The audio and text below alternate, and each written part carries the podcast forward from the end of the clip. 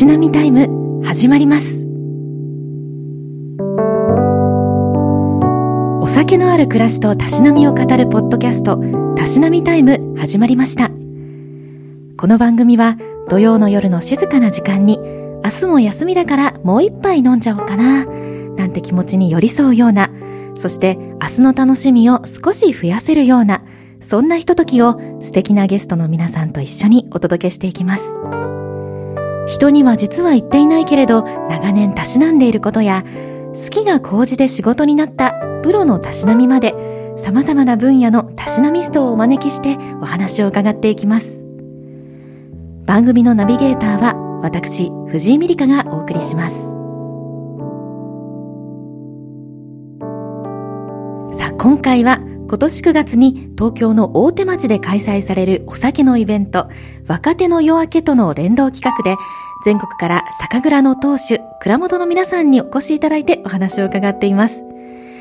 第12回となるゲストは、茨城県つくば市で裏里を醸していらっしゃる裏里酒造店の蔵元の裏里力さんにお越しいただきました。裏里さん、本日はよろしくお願いします。よろしくお願いします。お願いします。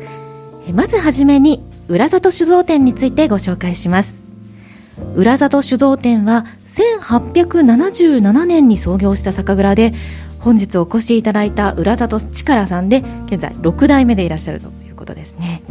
で、筑波山の水系で仕込んだお酒は、その9割が地元の茨城で消費されているという、地元の方に本当に愛されているお酒を醸していらっしゃいます。2021年と2022年には広島県の種類総合研究所で開催されている全国新種鑑評会で金賞を受賞。蔵で力を入れている小川酵母での受賞はその酵母の特性から大変珍しく価値のある受賞だということです。で本日はそうした茨城県つくば市での酒造りから酒蔵の技術が試されるその全国新種鑑評会。そして浦里さんの酒造りの特徴でもある小川酵母についてもお話を伺っていきたいと思います。よろしくお願いします。よろしくお願いします。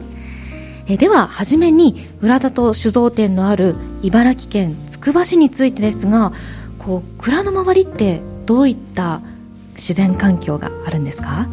はいえー、つくば市というと、まあ、研究学園都市と呼ばれていて、まあ、非常にこう最先端の技術が集まる町というイメージが強いと思うんですけども、ね、蔵がある、えー、蔵があるのがつくば市の吉沼という地域で、はい、この吉沼という地域はこう、まあ、非常に伝統のある昔ながらの地域といいますかつくばの北西部に位置していまして、はいはい、まあ、自然豊かなところですね。どんなものがこう名産なんですか？そうですね、えー、筑波は芝が名産で芝の生産量は茨城県が半分以上。あの全国のシェアの半分以上を占めるんですけども、はい、その茨城県の生産量の8割以上が、えー、つくば市で作られています。そうなんですね、はい、芝ってあの芝生の芝ですか？あそうです。芝生のしはい芝生の芝ででゴルフ場なんかにこう収めたりしてるようですね。なので蔵の周りも芝畑といって、芝を作っていますね。へえ私もこれ最近知ったんですけどなんかよく街中の公園とかで芝養生中だから子供入らないでみたいなロープが敷いてあったりするんですけどあれってどっかから芝を持ってきてなんか養殖移植みたいな感じでやってらっしゃるんですよね。あそうですね。はい。ええじゃあそれをこのつくばで芝を作ってるそうです。はい。作った芝をこうカットしてはいはい。はい。こう販販売しているといいますか。土ごとこうよっこいしょって持ってくるんですかね。そうですね。はい、ね、下の根ごとはいはい、刈り取って。じゃあすごく芝が綺麗な芝畑とかがあるんですか？はい。あのー、収穫前なんかはすごく青青一色といいますか緑一色で。はい非常にこう綺麗ですね。そうですよね。いやすごく一面芝畑綺麗そうですね。そしてあの筑波山もあるということでやっぱり山から流れてくる水っていうのも美味しいんですか？そうですね。やはりこう、まあ、酒造りの命はこうやっぱ水なのでそういったこう山の水山からの水っていうのを使えるのが非常にいいところですね。そんな自然環境の中で酒造りをされていらっしゃるという浦里酒造店から本日お越しいただきましたが今日は早速お酒を1本お持ちいただいているということで早速乾杯しながらお話を伺っていきたいと思います。本日お持ちいただいたのはこちら浦里。もう浦里酒造店のお名前が書いてあるお酒ですが一体どんなお酒なんでしょうか？はい、えー、本日お持ちしたのがえー、浦里の純米吟醸日立錦ですね、えー、浦里ブランドは基本的に米水、えー、麹菌酵母菌、まあ、本当にお酒を作るために必要なものすべてを茨城県産で揃えたブランドです。その中でも日立錦というのは茨城生まれの酒米でしてもっと品種までこう茨城で揃えたもう完全茨城産のお酒といいますか。そのお酒をお持ちしました。へえと見てもいいですか、はい、ありがとうございます。あなんかもう緑のクリアな瓶でで裏里ってなんかこう白白で青い白で貼られているのですごく夏に飲みたくなるようなこうラベルですけれどもピュア茨城って書いてありますね。はい、シールで、はい、これは何ですか？日立錦をこう使用したお酒がこう、まあ、そのピュア茨城というプロジェクトで、まあ、茨城県で行っているまあ、プロジェクトですね。はい、あ茨城県でピュア茨城というプロジェクトがあるんですね。はい、あじゃあもう本当に県のお墨付きのもう茨城のお酒っていう感じなんですね。はい。あでは早速いただきたいと思います。それではお願いします。はい。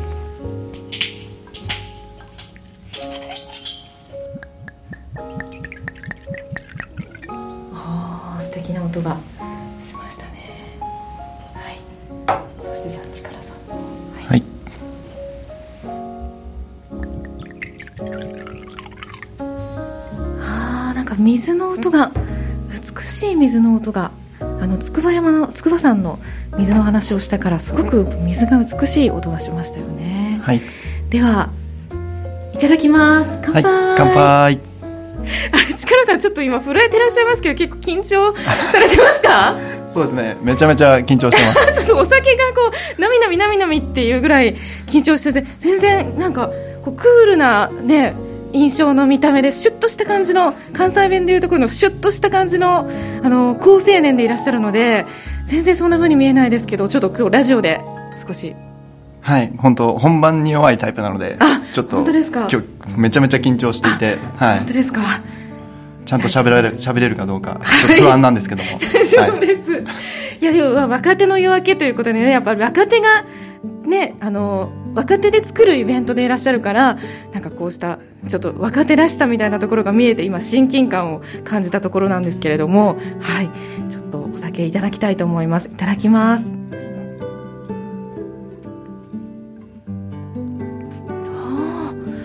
おいしい。わお水のみずみずしさとともになんかフルーティーな香りがして美味しいですね。ちょっとジュース感覚って言ったら失礼ですけれども、はい、美味しい。みずみずしくてちょっともう一杯いただきます。ああ美味しいですね。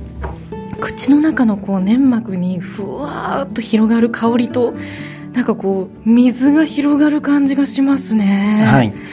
あとはこの常陸錦の特徴で非常にさっぱりとした味わいになるのが特徴のお米でして、はい、まあ、そのさっぱり感をこう主質に反映できたかなと思います。えー、さっぱり感があるからこうちょっとお水の美味しさみたいなのも味わえるんですかね。はい。はあ、美味しいですね。これはピュア茨茨城ですね、はい、はい、そうなんですよ。はい。ちょっとごめんなさい。もしかしたら先ほど茨城って言おうとして茨城になどどうでしたっけ？はいささっき宮城あ宮城じゃなくてこう茨城になってたのではい、そうです、ね、茨城はこう濁らないんですよ。ちょっと失礼しました。私関西が地元なのでっていう言い訳をねすいません。ちょっと今焦ってますけれども。あそうなんですね。あそっかそっか。茨城？茨城？茨城ですよね。茨城です。はい、茨城は濁らない。そうですね、茨城市がね関西にあって、はい。で高校の授業でなんかこう茨城と茨城を絶対間違えるなっていう風に社会で言われたんですけどそれでちょっと意識しすぎて逆に今濁ってしまいました。失礼しました。茨城県の皆さん失礼いたしました。はい。というでもピュア茨城。本当にピュアな味わいのねお酒ですね。はい。えこちらがその小川酵母を使って作られたお酒なんですか？そうですね、えー茨城生まれのはい。小川酵母で、えー作ったお酒ですね、へえー小川酵母は、えー1952年に、えー命理種類の小川力さんが発見した酵母でしてはい。でその小川先生のお名前をつけて、えー小川酵母となりました。へえごめんなさい。もう一度もお名名種？命理種類。命理種類っていうのは？水戸にある酒蔵ですね。あなるほど。あ、はい。酒蔵の方が。はい。当時副社長だったええ。あー小川力先生があー発見した酵母ですね。あそうなんですね。ということはじゃあその茨城の酒蔵ではこの小川酵母を使ってらっしゃるところが多いんですか？そうですね。やはりこう地元茨城で生まれた酵母なので多くの蔵が小川酵母を使って酒造りを行ってますね。この酵母っていうのはお酒作りにとってどんな働きをするものなんですか？そうですね。酵母はまず一番はアルコールを生み出す微生物ということですね。こう糖分を食べて、えーアルコールを生み出す微生物ですね。その他にもおお酒の香りであったり、えー酸味を生み出す特徴もありますね。なので酵母の選択によって、えー香りや、えー酸味の出方あなどがこう分かれてくるので酵母の選択っていうのは非常に重要な選択になってきます。ではこの小川酵母はどういった香りやこう味が出る種類なんですか？そうですね、えー小川酵母はこうバナナやメロン系の香りを生み出すのが特徴ですね。あ確かにそうですね。あだからちょっとなんかジュース感というかあそういうフルーティーな香りがしたんですね。あバナナやメロン。はい。なるほど、うんうん、私はこうメロンに感じるんですけども、はい。やはりこう人によってはこうバナナに感じる人もいますね。うんあ確かにでも私バナナジュースが好きで毎朝飲んでるんですが、うん、バナナに近い感じがしますね。うん。またその小川酵母ははい。こう酸をあまり作らない酵母なんですよ。へえなのでお酒がこう非常にまろやかになりやすい酵母ですね。なのでその酸がないのでこうバナナや本当にメロンのような味わいに感じるお酒が多いと思います。ねすごくじゃあ特徴的な味わいを出す酵母なんですね。そうですね。はい。なので一応説明お客様にこう説明するときはこう大人のメロンジュースと言ってお酒の説明をしたりしますね。へえあすっごく大人すぎるメロンジュースですけれども ジュース感覚でのすごくグイグイ飲めちゃいそうですが、はい。で飲んだら、まあ、結構酔っ払いそうではありますね。そうですねやはりうん。日本酒アルコール度数が15%ほどありますのでうん。あまりグビグビいってしまうと。へえ なんかでもそのメロン感とかバナナ感があってすごくフルーティーで飲みやすいのにお酒？お酒をちゃんと飲んでますっていうような満足感もすごく味わえますよね。なんかちょっと刺さるようなはい。感じもありますよね、そうですね。やっぱりまあそれがもうそれもこの小川酵母の特徴なんですかね。はい。あフルーティーなんですけど飲み飲み応えもあると言いますか。じゃあこの酵母小川酵母今回はの働きがあってこそお酒になるっていうすごく大事なところなんですね。そうですね。はいでそんな小川工房でお酒を醸してらっしゃる浦里さんなんですがこの度この全国新酒鑑評会で2年連続金賞を受賞されたということですよね。はい。でこの全国新酒鑑評会は醸造家たちの技術評価の場ともなっていらっしゃるということでこう受賞は蔵としてもそして蔵で働く方々にとってのモチベーションとしてもすごく嬉しかったそうですね。そうですね。本当に毎年全国新酒鑑評会の金賞を目指して、えー吟醸作りを行っているので、はい、やはり、まあ、2年連続で金賞を受賞できたことが、まあ、本当に嬉しいですね。へえあもうじゃあそこは全国新酒鑑評会っていうのはこう皆さんが目指すもの最高峰といった感じなんですか？そうですね。やはり、えー、日本酒造組合中央会と、えー、種類総合研究所が共催している全国最大の公的な鑑評会ですので毎年800点ほどお酒が出品されてきて、まあ、本当に皆さん金賞を目指して、えー、冬場こう非常に辛い中金醸作りを行って本当にみんな金賞を目指して酒造りを行っている。もう全国の蔵元がこう目指す、まあ、一つの最高峰の鑑評会ですね。その金賞っていうのはこうどのぐらい難しいものなんですか？そうですね、えーまあ全、全出品種の、まあ、4分の1ほどは金賞になるんですけどもやっぱりこの毎年コンスタントにこう2年3年とこう連続で取っていくことが、まあ、一番難しくて一番大切なことですね。どんな方が審査されるんですか？そうですね。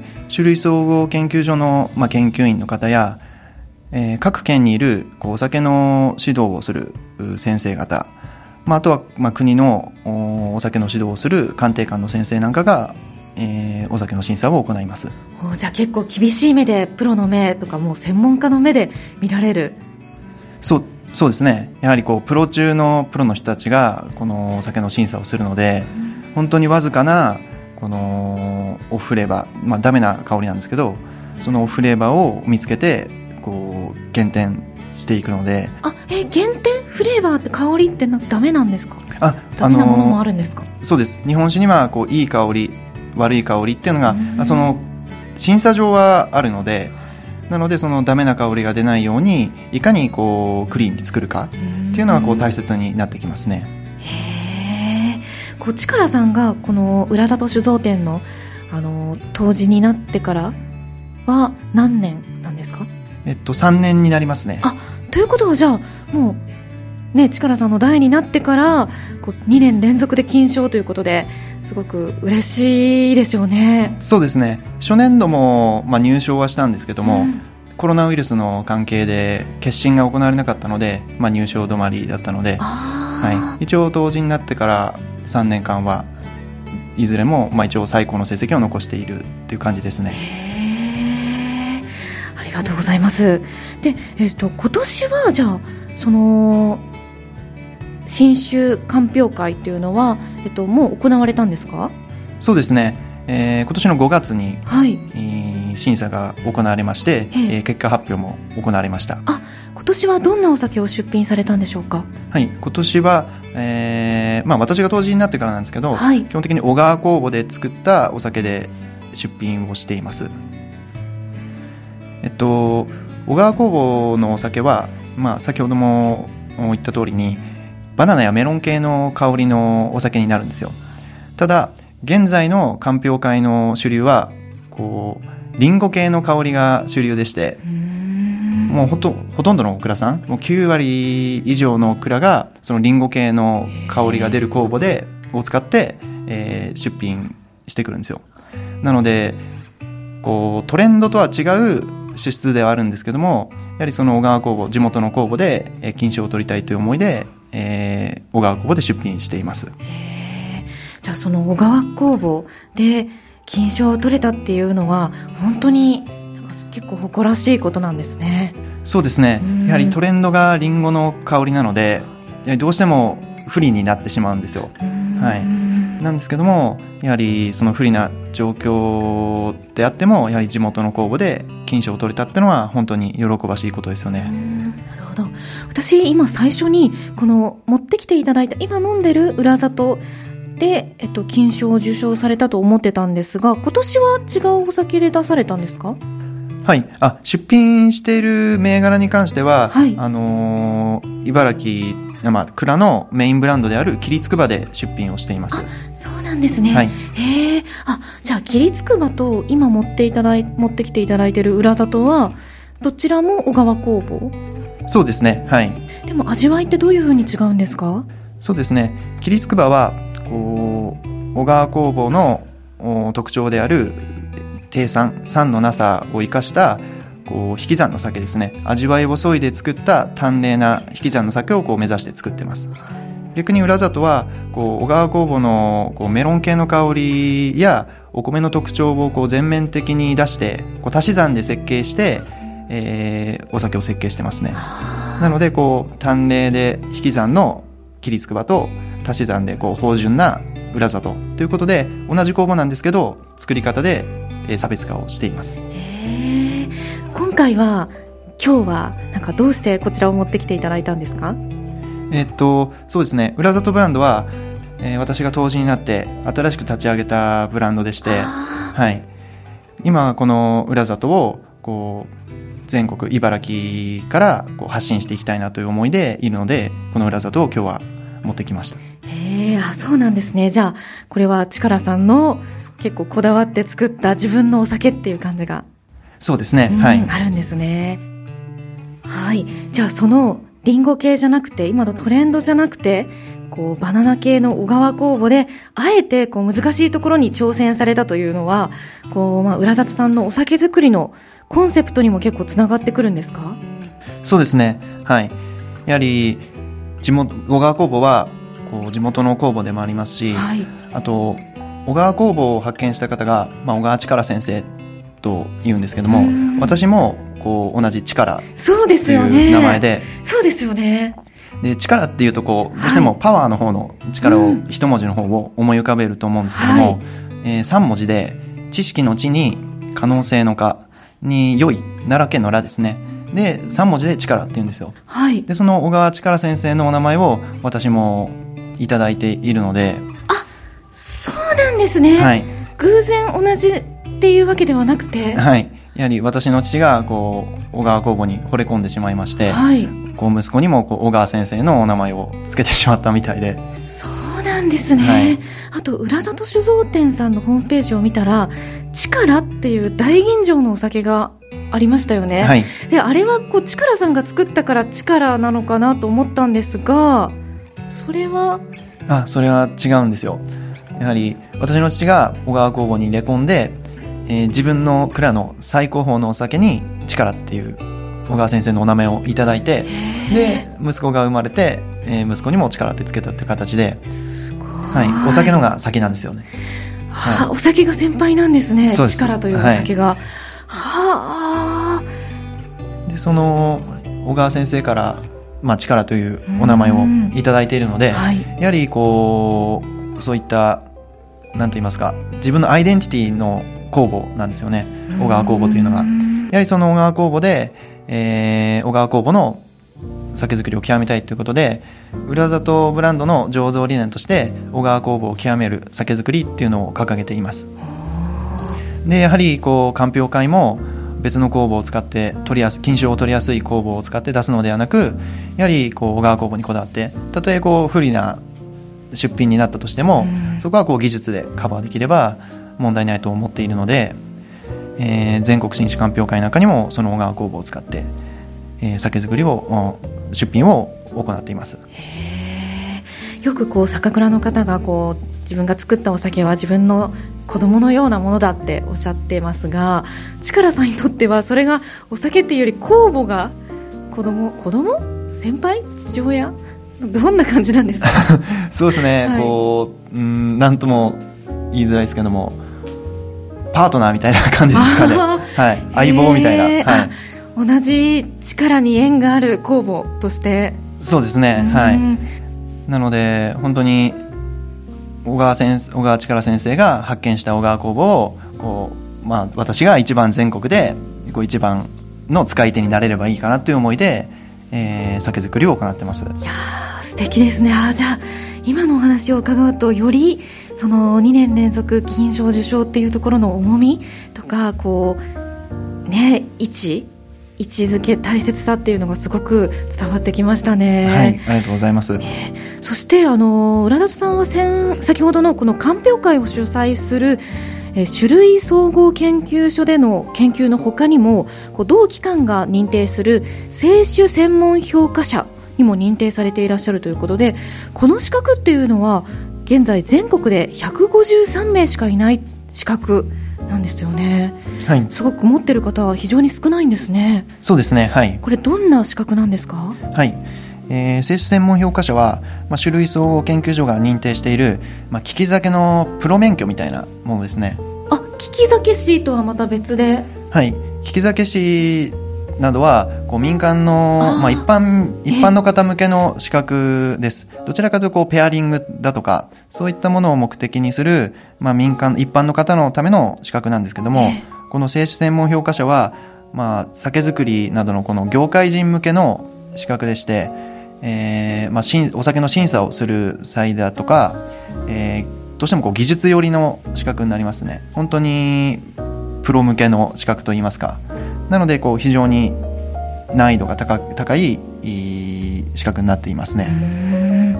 あじゃあこうそれを全国で153人しか取ってないっていうのはなんかすごく若手で取ってらっしゃるっていうのはすごいことなんですね。そうですね、えー、一応、まあ、手前味噌になっちゃうんですけども、まあ、26歳の時に当時最年少で合格しました。へえそれはこう皆さんが受験されるものなんですか？それともあえてこう力さんなんかすごく熱い思いで受験されたんですか？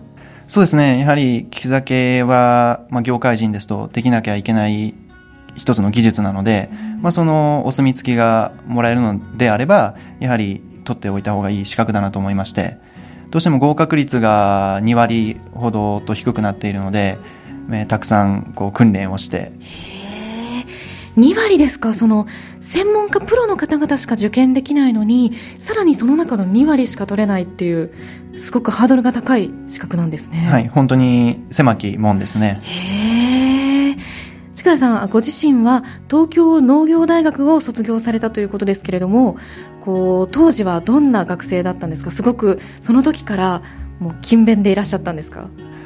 そうですね。まあ、真面目な学生だったと思うんですけども、まあ、そんなに学生の頃はお酒お酒っていうことは全然なくて、まあ、本当にお酒に触れる機会は飲み会に行く時ぐらいで、まあ、本当に東京の学生をしていたって感じですね。へえそこではお酒の研究などをしていたわけではないんですか？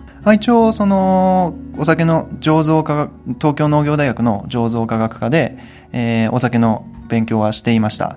そして、まあ、大学4年生の時は研究室に所属して、えー、日本酒のアルコールを生み出す酵母菌の研究をしていました。はい。あでも学生時代は結構そこは勉強以外のところもあの謳歌されてたんですね。そうですね。はい。プロ野球が好きなので、はい、東京に住んでたので、まあ、神宮球場であったり、はい、えー、東京ドームに野球を観戦しに行ったりしてました。へえ他にはどんなところに力を入れてらっしゃったんですか？そうですね。うんあと結構アウトドアが好きだったのでこう山に登りに行ったりなど、まあ、やっぱ大学生時間がありますから結構いろいろ出かけたりしてましたね。うん。いやちょっとこれ私聞いといてあれなんですけれども実はすごく柔道がお得意だっていうのも伺ったんですが。ああそうですね。はい、はい、小学校1年生から、えー、まあ、高校3年生までは結構ガチンコでやって、うん、まあ、大学生になってからはまあちょっと遊びぐらいの感覚ですけどもちょっとずつ続けていました。はい。帯の色で言うと？あ、一応黒帯ではあります。はい。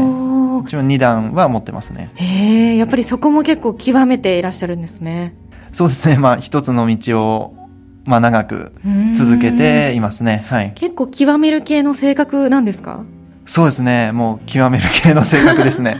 もう、突きつ、とことん突き詰めたい性格なので、はい。なので、高校生の頃は、学校の先生になりたかったんですけどもやはり自分のうちが酒蔵ということでこう進路を決める際に東京農業大学の醸造科学科というお酒を勉強する学科があるということを知ってどうせこう先生をやって戻ってくるぐらいだったら、まあ、最初から酒の道に入った方がいいかなと思いまして、まあ、そこで本当に蔵を継ぐことも決めてまあ、本当にそれはやっぱりこう自分が突き詰めたい性格っていうのがこうそこに生きてきたのかなと思いますね。じゃあ今はもう酒造り突き詰めていらっしゃるっていう感じですか？そうですねはい。まあということは「たしなみタイム」というタイトルでいつもたしなんでいらっしゃることを聞いているんですけれども、はい、ね、酒造り以外の時間はなかなかないのかもしれませんが、はい、強いて言うと何かたしなんでいらっしゃることありますか今？そうですね、まあ、プロ野球観戦ですね。特に中日ドラゴンズを応援しているので。へえ名古屋の？そうですねはい。え地域が違うのにまあ、その小さい頃にこう、はいやっぱ青色が好きだったりこうドラゴンズっていうとこうかっこいいじゃないですか、はい。それで小さい頃に好きになってそれがまあ大人になっても続いてるっていう感じですね。なるほど。えよく見たらこの裏里のラベルの色？はい。ドラゴンズカラーじゃないですか？そうなんですよ。えこれわざとなんですか？表向きははい。こう茨城県のカラーも茨城ブルーっていう青なんですよ。えー、表向きは茨城ブルーって言ってるんですけど、はい。実はドラゴンズブルーでもあるっていうのが なんですか、は ちょっとこれ隠し要素なんですよ。ラジオこのポッドキャスト聞いてる人しか知り得ない情報ですかね？他のところに出してます？これ、はいもう初めて喋りました。ちょっとこれ皆さん内緒ですよ。あそうなんですね、はい。じゃあこう野球観戦しながらこのドラゴンズブルーの裏里を飲んで応援してほしいですね。最高ですね。はい。ねえ。えでも茨城県は野球チームってありましたっけ？えーっと野球チームはないですねはい。独立リーグで、え1球団新しくできたんですけどもプロ野球の球団はないですね。よかったです。じゃあ地域の人にね怒られずに済みますね。はい。じゃああと野球観戦しながら家でご自身でもたしなんでいらっしゃいますか？お酒を。そうですね。ちびちびと。ただあまりこうお酒が飲めないので。そうなんですか？よ体質的にそうですね。酔っ払っちゃう。はい。驚かれるんですけども本当に体調が良くて1合ぐらいしか飲めないので。体調が良くていちごはい。代々飲めない浦里家は飲めない家系で、はい、その飲めない遺伝子をこう継いでしまったので。そうなんですか、はい。えその酒蔵の方って皆さんもお酒すごく強いんだっていう勝手なイメージがあったんですが飲めないからこそのこう良さってもしかしてあったりするんですか？もしかしたらその味わいに敏感なところがあるのかもしれないですね。うーん、確かにガブガブ飲むよりそっとこう少しずついただいて味わいながら作ってらっしゃるっていうイメージ。そうですね。はい。ねおーなんかそこ職人感みたいなのがちょっとさらにこうイメージがつきましたけれども。あそうなんですね。じゃあお酒を少し飲みながら中日ドラゴンズを応援していらっしゃるというはい。たしなみタイムを過ごしてらっしゃるんですね、はい。へえあでもちょっと秘密の情報を知れて嬉しいです。ね ありがとうございます。では今後村田さん個人としてでもこう酒蔵としてでもどちらでもいいんですけれども5年後10年後やってみたいことチャレンジしていきたいこと聞かせいただけますか？はい、えーまずは、まあ、今年チャレンジしていることなんですけども、えー農大の先輩が地元で農家をやっていてお米の契約栽培をお願いしてるんですよ。そこで、えー頻繁におこう田んぼに出向いていろいろ経験させていただいて米作りの勉強も今年から始めました。へえ自ら米を作るという？そうですね、はい、種もみから、まあ、先輩のもとで指導のもといろいろお手伝いさせていただいてるんですけども田植えをしたりしていますね。でそのお米で、えーこの浦里ブランドのお酒を作りたいなと思いまして。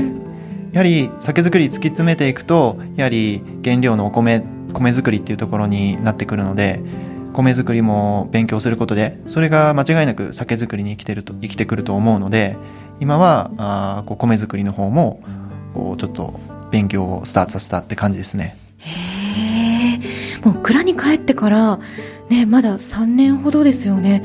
はい。そんな中で本当にいろんなチャレンジをして米作りまでやっていこうっていうのが本当に追求の姿勢がそこに現れてますね。そうですね。うん。はい。じゃあもう本当に5年後10年後どんなことになってるかっていうのはすごく楽しみですね。はい。やはりこう5年ぐらいをかけて浦里ブランドをこう茨城を代表するような銘柄にしていきたいですね。そしてまあ長いスパン10年単位で見るとやはりこう茨城県をこう名条件の一つになんとかこう押し上げたいなという思いでいますね。